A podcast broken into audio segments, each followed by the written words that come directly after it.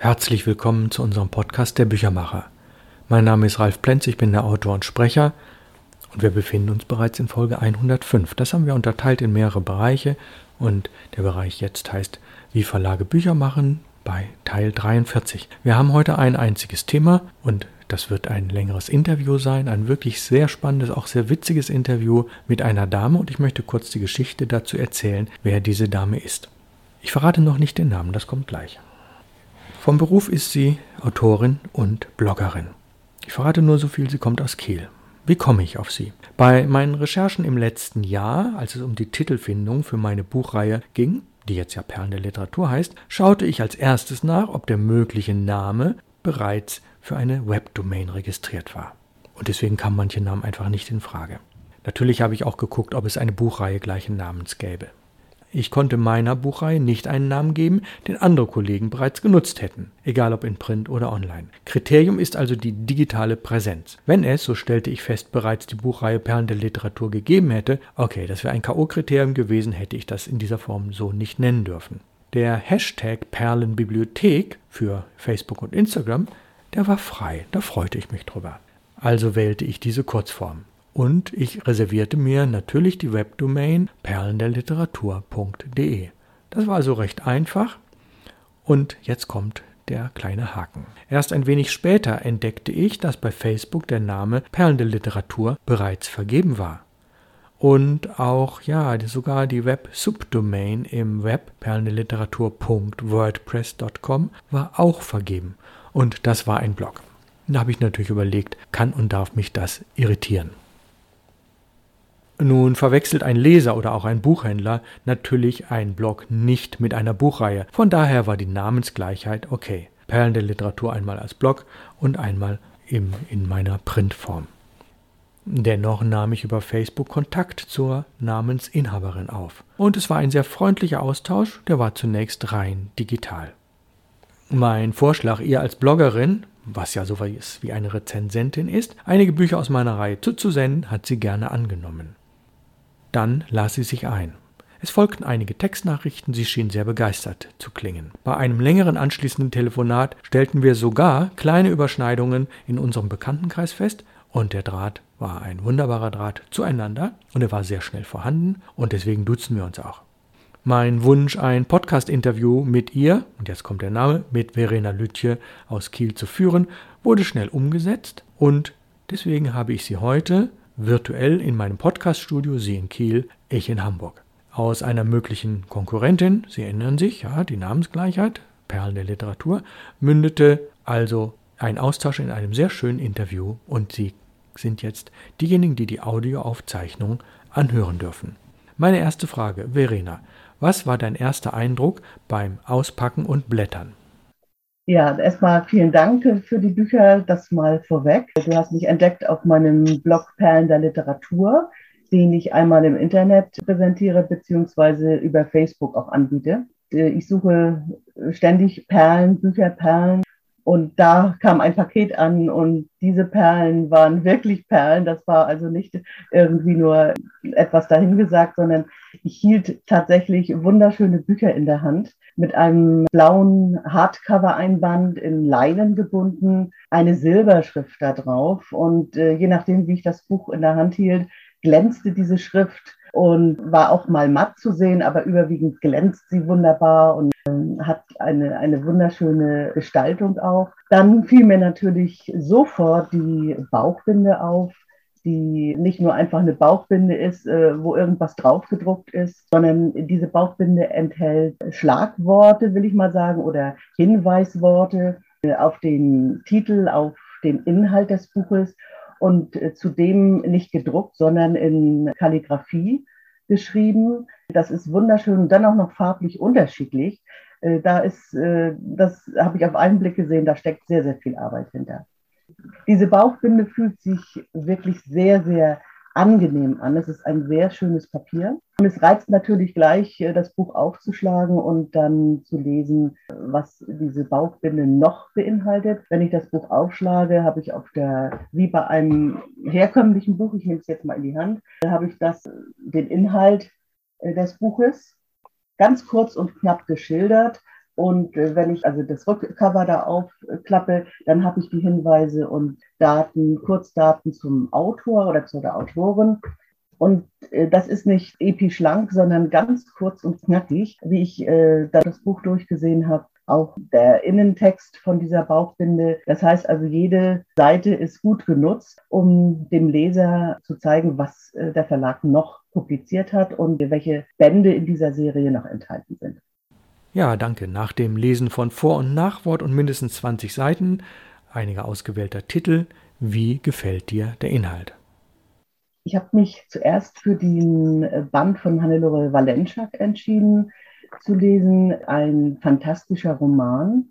Ich bin in der Fantastik nicht zu Hause und habe dann gedacht, jetzt liest erstmal das Vorwort. Und dieses Vorwort ist wirklich so spannend aufgebaut. Und ich möchte da gerne, wenn es okay ist, zwei Sätze äh, zitieren, und zwar die beiden Anfangssätze. Das ist wirklich so reizvoll. Wenn eine Physikerin Bundeskanzlerin wird, hält eine gewisse Nüchternheit Einzug in die Politik. Wenn die österreichische Physikerin Hannelore Valenschak Romane schreibt, sind sie dann auch nüchtern? Na, und wer kann denn da das Buch wieder zuklappen? Also das fordert ja förmlich auf, äh, den Roman zu lesen und das habe ich auch gemacht. Und das ist wirklich eine Autorin, die ich vorher nicht kannte und auch noch nie irgendwie etwas von ihr gehört und gelesen habe. Das hat mich sehr begeistert. Ah ja, und wie gefallen dir die weiteren Titel?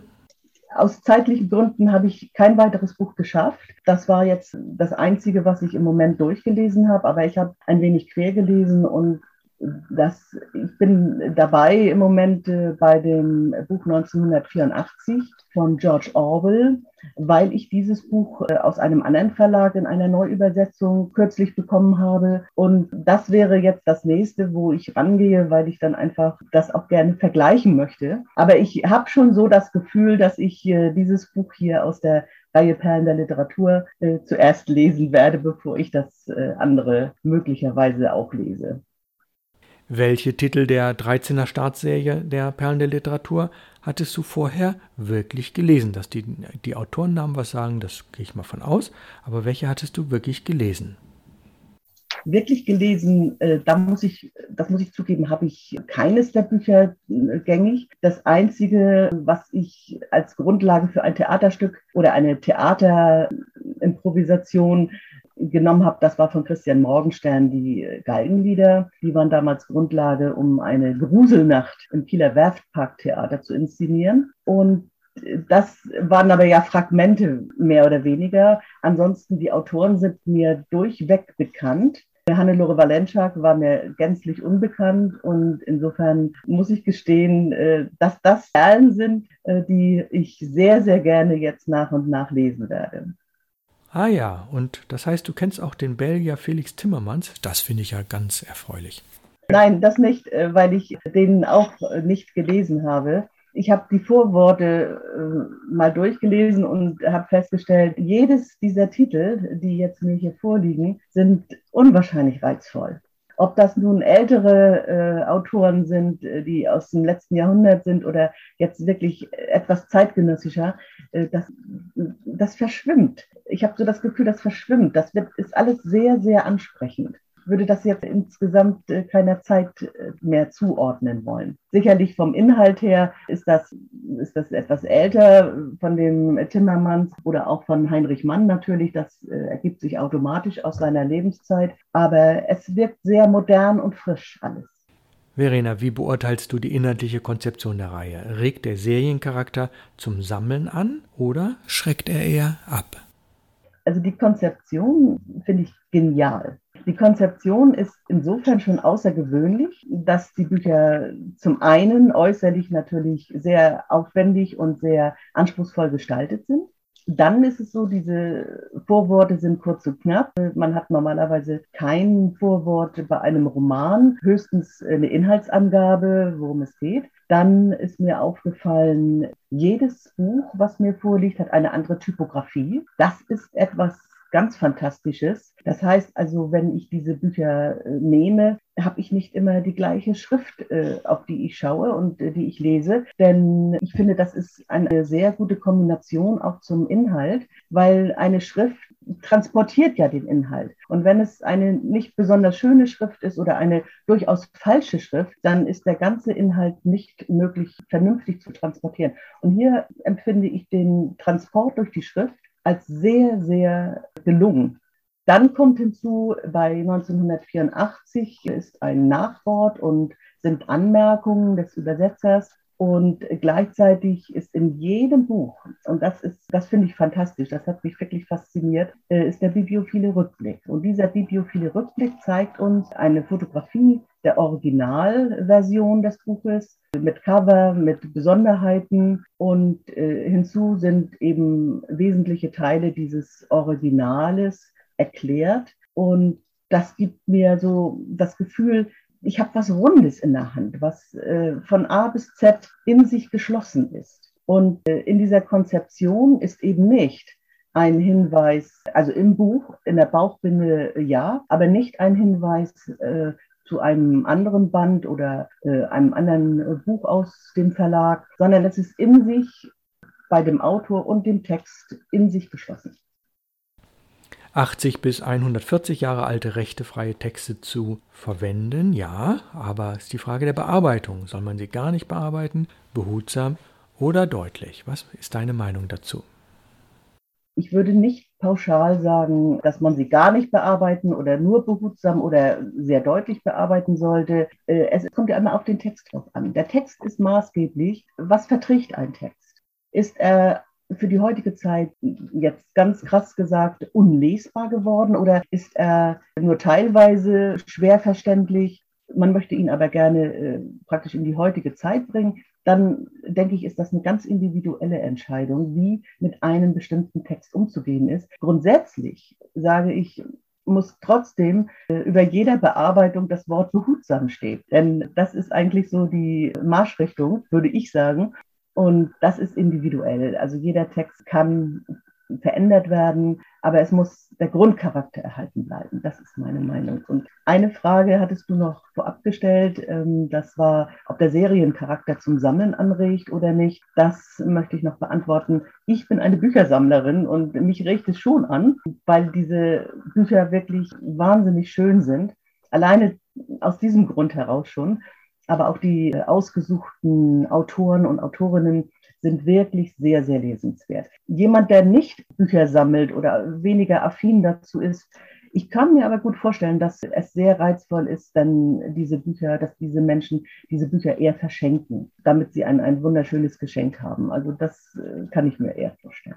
Welche Social-Media-Aktivitäten auf Facebook, Instagram und TikTok empfiehlst du uns? Und Zweiter Teil der Frage, wie kamen meine bisherigen Aktivitäten eigentlich bei dir an? Wie haben sie gewirkt?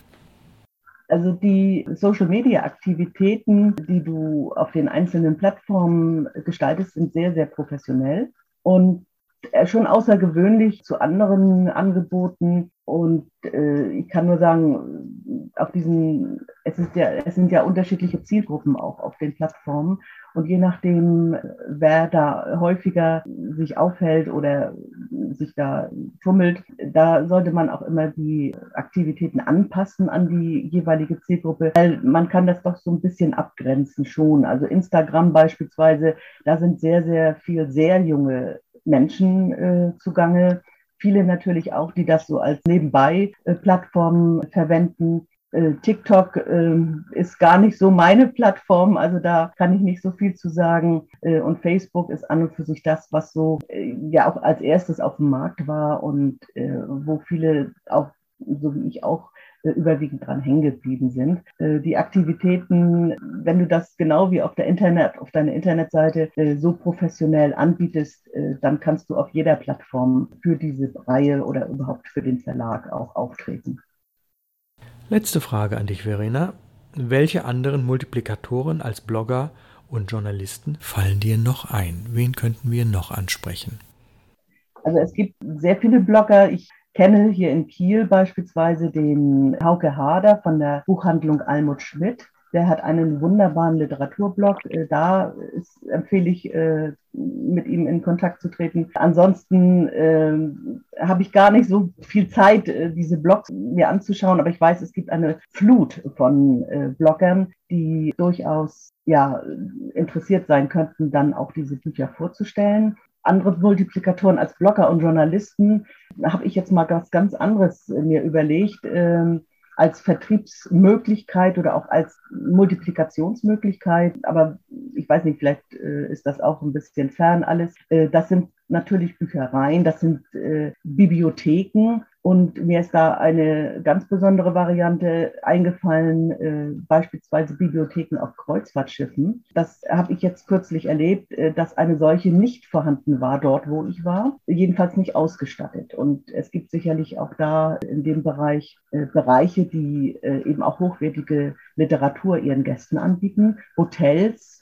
dann ist auch, finde ich, eine sehr wichtige Vertriebsschiene die Gebrauchtmarktplattformen wie Rebuy, Booklooker oder Medimobs. Das ist ein, ein großer Bereich, der frequentiert wird und sehr oft sind dort auch Bücher zu erhalten, die eben neuwertig sind oder in einem sehr guten Zustand. Und soviel ich informiert bin, streuen Verlage da auch ihre neuen Titel mit hinein. Und dann äh, fiel mir noch so, ähm, aber wirklich als Brainstorming nur ein, äh, dass vielleicht auch Reiseunternehmen oder Reiseveranstalter ihren Kunden dann Bücher anbieten können, die möglicherweise zum Inhalt oder zum Inhalt der jeweiligen Reise passen.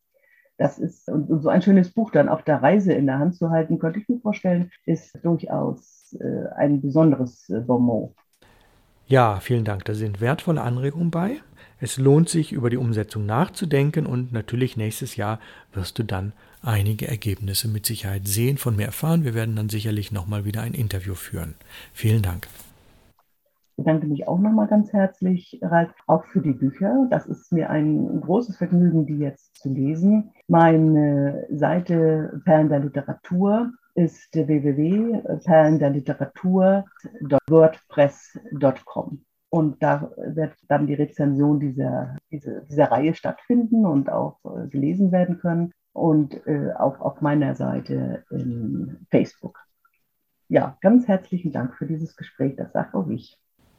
Ja, und daran sieht man, Kommunikation ist alles. Einen sehr netten Menschen kennengelernt, viel Spaß gehabt und sie möchte gerne weitere Blogger und Buchhändler ansprechen, was mich sehr freut, weil sie von meinem Konzept völlig überzeugt ist. Sie hat zu ihren eigenen Büchern nun wenig erzählt, das können wir vielleicht noch nachholen. Und einen Punkt haben wir völlig unter den Tisch fallen lassen. Wir haben nämlich gar nicht über den sehr günstigen Ladenpreis von je 15 Euro bei meinen Büchern gesprochen, unabhängig von der Dicke. Also 15 Euro für ein Hardcover, Fadenheftung und Leineneinband. Das war der Zeitknappheit geschuldet. Aber Sie als regelmäßiger Podcast-Zuhörer kennen ja dieses Detail und waren vielleicht auch schon in Ihrer Buchhandlung, um deswegen nachzufragen oder sich mal das eine oder andere Buch zur Ansicht anzuschauen. Die Zeit für heute ist schon wieder vorbei. Ich bedanke mich sehr herzlich fürs Zuhören. Nächste Woche folgt die Folge 106 von dem Podcast der Büchermacher. Wir setzen sie fort mit der fünften Lesung aus Hannelore Walentschak, Das Fenster zum Sommer und dem bereits angekündigten Verlegerinterview. Ich wünsche Ihnen eine schöne weitere Woche. Bleiben Sie unserem Podcast treu, empfehlen Sie uns weiter und schauen Sie gerne auch bei Facebook und Instagram unter dem Hashtag Perlenbibliothek. Vielen Dank und auf Wiederhören.